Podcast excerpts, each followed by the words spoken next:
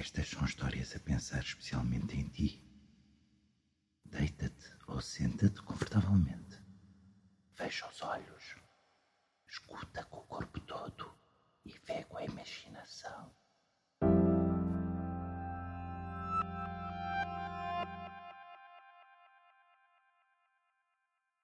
Uma escuridão bonita, de Onjaki, por Alice Silva.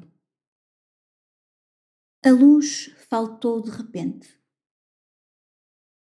Nessa escuridão de melodia doce ou silêncio quente, entre zumbidos de mosquitos e o cheiro dos fósforos a acender a primeira vela dentro de casa, ganhei coragem na voz e falei.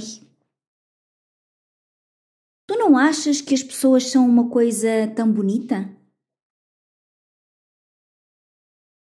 Ela não disse nada, nada mesmo mas também eu não estava certo de uma resposta possível. Nessa ausência de luz, ela olhava para mim numa travessia de escuridão e cheiros. Tinha uns olhos bonitíssimos e continuava em silêncio. Olhei numa outra direção, cheia de estrelas no céu azul. O universo é enorme, pensei, e as pessoas também. Ela fez-me uma festinha rápida na mão. Gesto ou ternura de amassamento.